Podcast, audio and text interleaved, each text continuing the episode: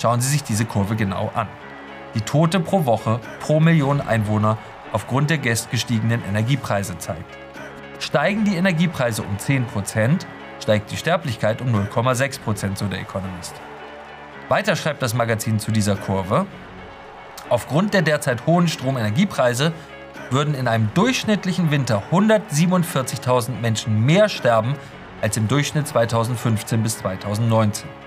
Bei milden Temperaturen, wenn man für jedes Land den wärmsten Winter der vergangenen 20 Jahre zugrunde legt, würden immer noch 79.000 Menschen mehr sterben als im Durchschnitt. In einem besonders harschen Winter würden 185.000 Menschen mehr sterben.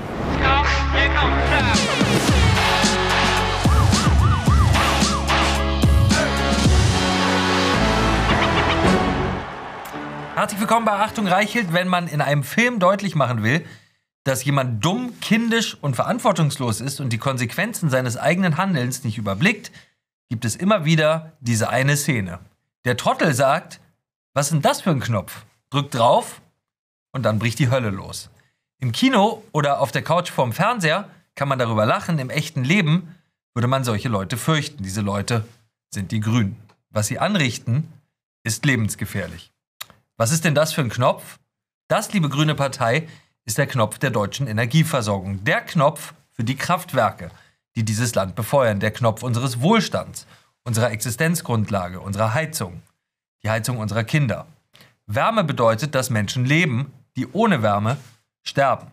Hier bei Achtung Reiche zeigen wir Ihnen gleich die schockierenden Statistiken dazu, die zeigen, wie viele Menschen wirklich sterben, weil die Energiepreise so sind, wie sie in diesem Winter sind. Astronomisch hoch. Die Grüne Partei hat uns mit ihrer ideologischen Lüge von der Energiewende in das kälteste Deutschland unserer demokratischen Geschichte getrieben. Die Grüne Partei kennt zwar 70 unterschiedliche Geschlechter, aber nur eine einzige Meinung, die Meinung der Partei. Und ihre Meinung ist dies. Die Gesetze der Physik und der Marktwirtschaft werden sich irgendwann dem grünen Gedankengut schon unterwerfen. Woche für Woche mahnt uns der grüne Apparatschik Klaus Müller, Chef der Bundesnetzagentur, dazu, die Heizung noch weiter runterzudrehen, um noch mehr Energie zu sparen. In der 48. Kalenderwoche wurde erstmals deutlich zu wenig Gas eingespart, auch temperaturbereinigt liegen wir minus 16,5 Prozent. Das sollte sich nicht fortsetzen. Klaus Müller. Klaus Müller weiter.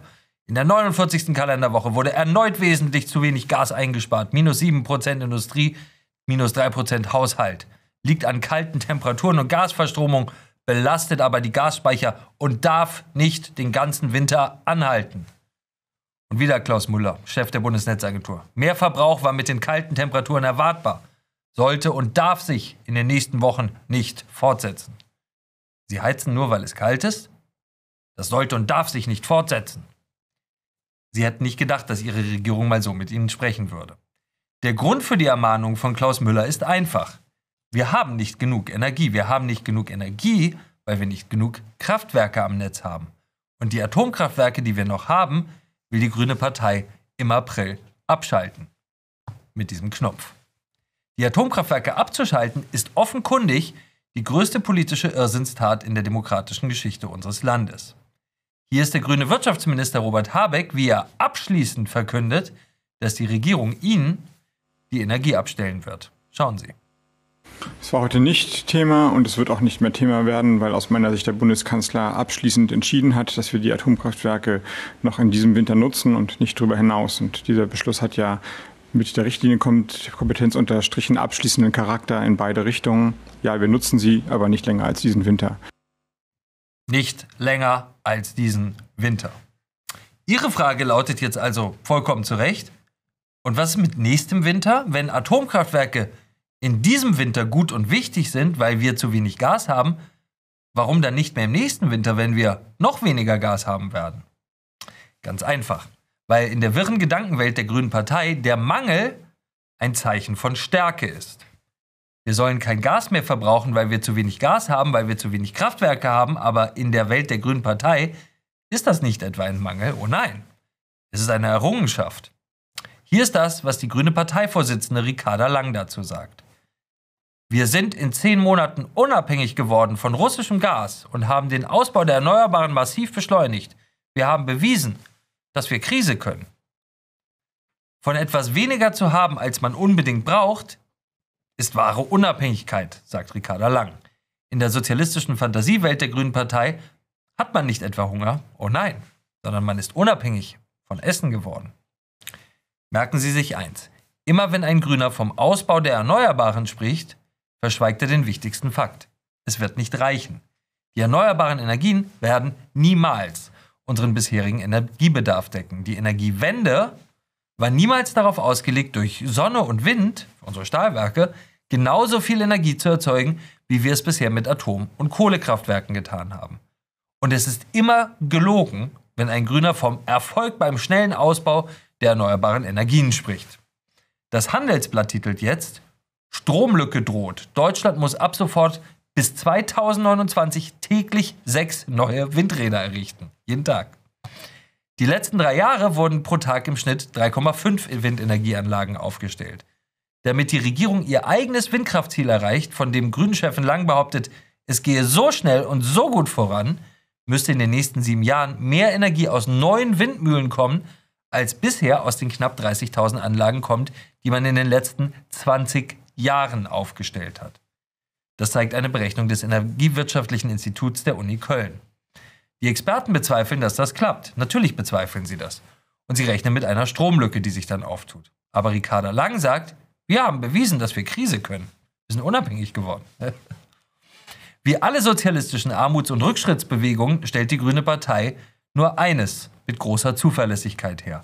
Immer grotesker werdende Wortschöpfungen, die das eigene Versagen zur Strategie, zum Kampf für ein höheres Ziel erklären.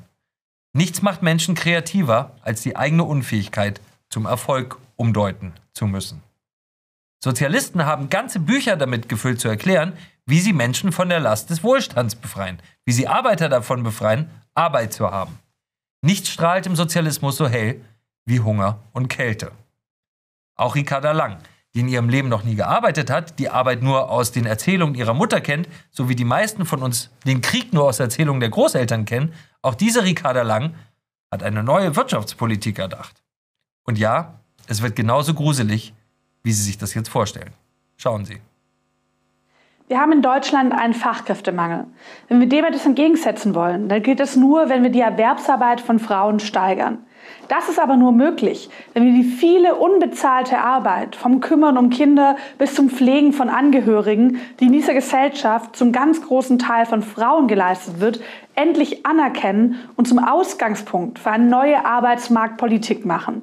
Das heißt eine bessere Vereinbarkeit von Familie und Beruf, mehr Betreuungsangebote für Kinder und eine Zeitpolitik, die nicht auf einer 40-Stunden-Woche aus dem letzten Jahrhundert beruht. Und dementsprechend muss eine gute Wirtschaftspolitik heute auch eine Caring Economy sein. Und nur eine Gesellschaft, die in diese Caring Economy investiert, wird eine starke Wirtschaft haben. Kurz gesagt, wir brauchen eine feministische Wirtschaftspolitik. Jeder Mensch, der ein Gehirn hat, merkt sofort, dass keiner der Sätze von Ricarda Lang irgendwie mit einem der anderen Sätze zusammenhängt. Man kann diese Sätze in beliebige Reihenfolge stellen und sie ergeben immer gleich wenig Sinn. Der Grund dafür ist leicht.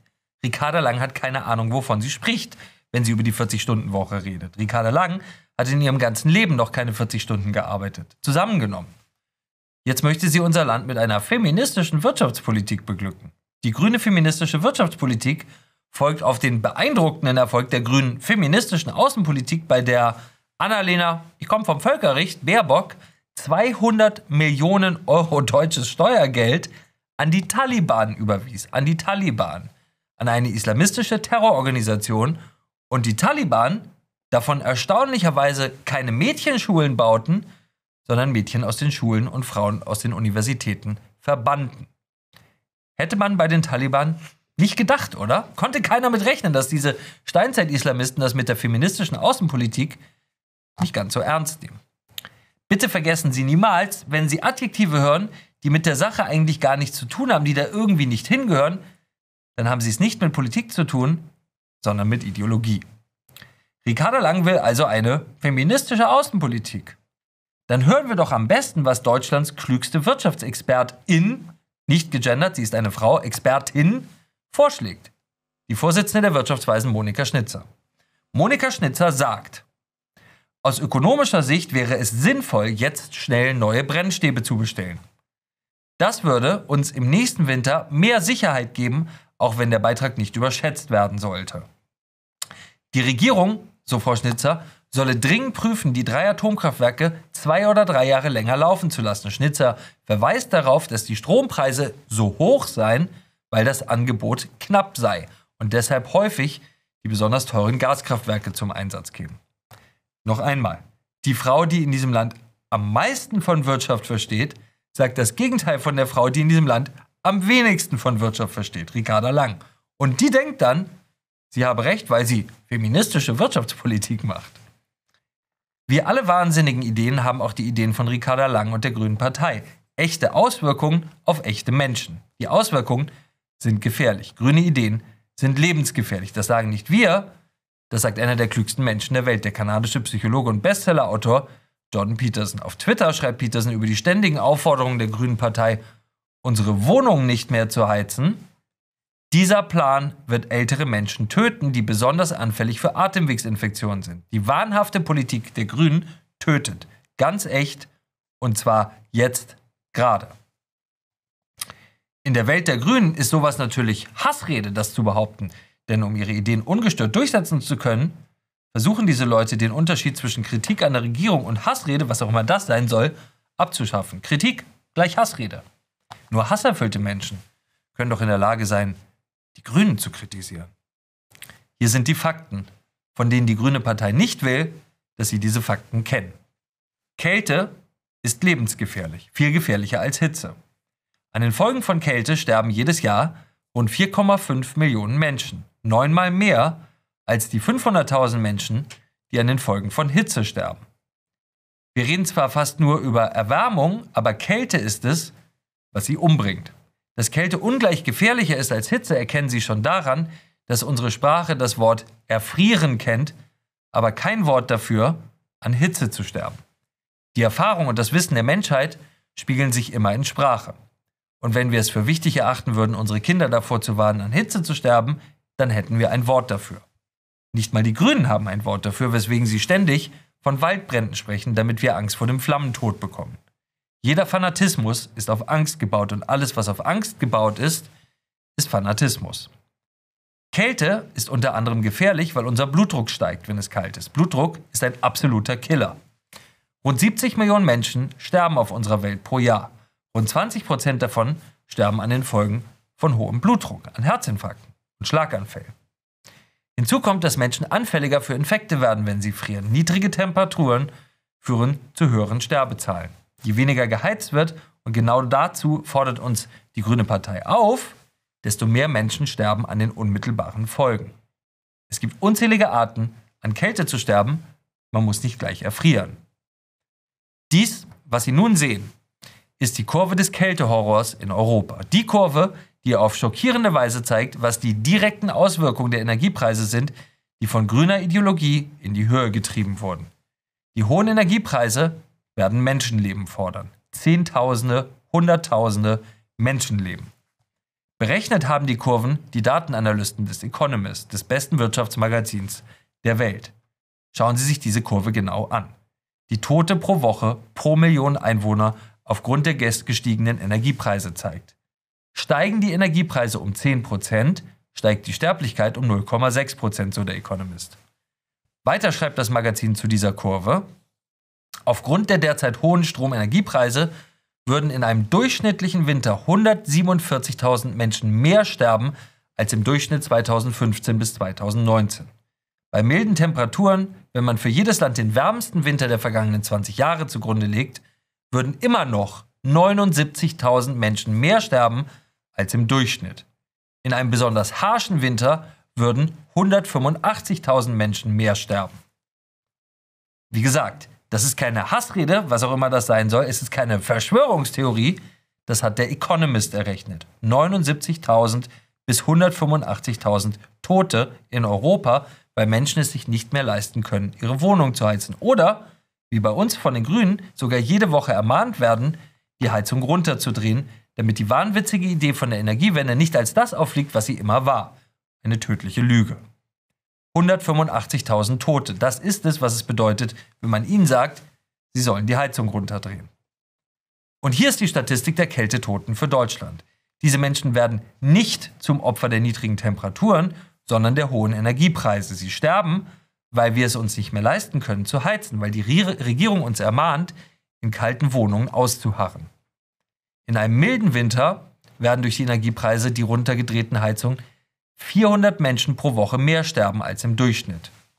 Das ist ein abgestürzter Jumbojet jede Woche, wie man uns in der Pandemie eingetrichtert hat. Ein abgestürzter Jumbojet jede Woche. Zwölf Wochen lang von Dezember bis Februar. Das sind 4800 Tote in einem Winter als Ergebnis einer gescheiterten Politik, an der die grünen Fanatiker jeden Tag festhalten. Wie gesagt, nicht meine Zahlen, keine üble Hetze gegen die Grünen, einfach nur die nüchternen Zahlen des Economist. In einem harschen Winter in Deutschland sind es pro Woche bis zu 3200 Tote pro Woche. Das sind in zwölf Wochen 38.400 Menschen. Eine mittlere Stadt, ausgelöscht vom politischen Wahnsinn der hohen Energiekosten. Allein hier bei uns in Deutschland. Denken Sie daran, wenn der grüne Klaus Müller Ihnen das nächste Mal sagt, Sie verbrauchen zu viel Gas. Das sollte und darf sich nicht fortsetzen.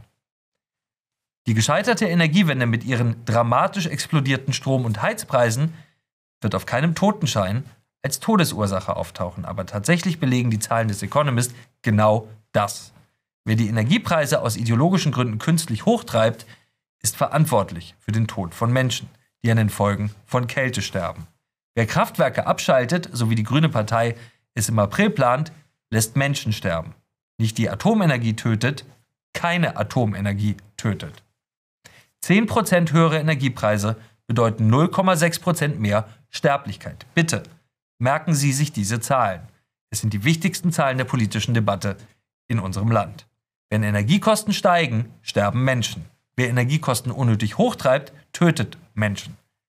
Das ist das Leid, das Ideologien anrichten. Für Millionen Menschen in diesem Land, besonders für alte Menschen, sind die Grünen eine Hochrisikoideologie. Das war Achtung Reichelt, der härteste Gegner von Scheinheiligkeit, Propaganda und Heuchelei in der Politik. Und übrigens, Sie können diesen Kanal jetzt abonnieren, die Glocke aktivieren, um nichts mehr von uns zu verpassen. Liken Sie uns auch gerne oder teilen Sie das Video mit Ihren Freunden, Bekannten, Kollegen und am allerwichtigsten mit Ihrer Familie. Und vergessen Sie nicht, entschuldigen Sie sich niemals für das, was Sie sind oder woran Sie glauben und haben Sie keine Angst, Sie sind nicht allein mit Ihrer Meinung.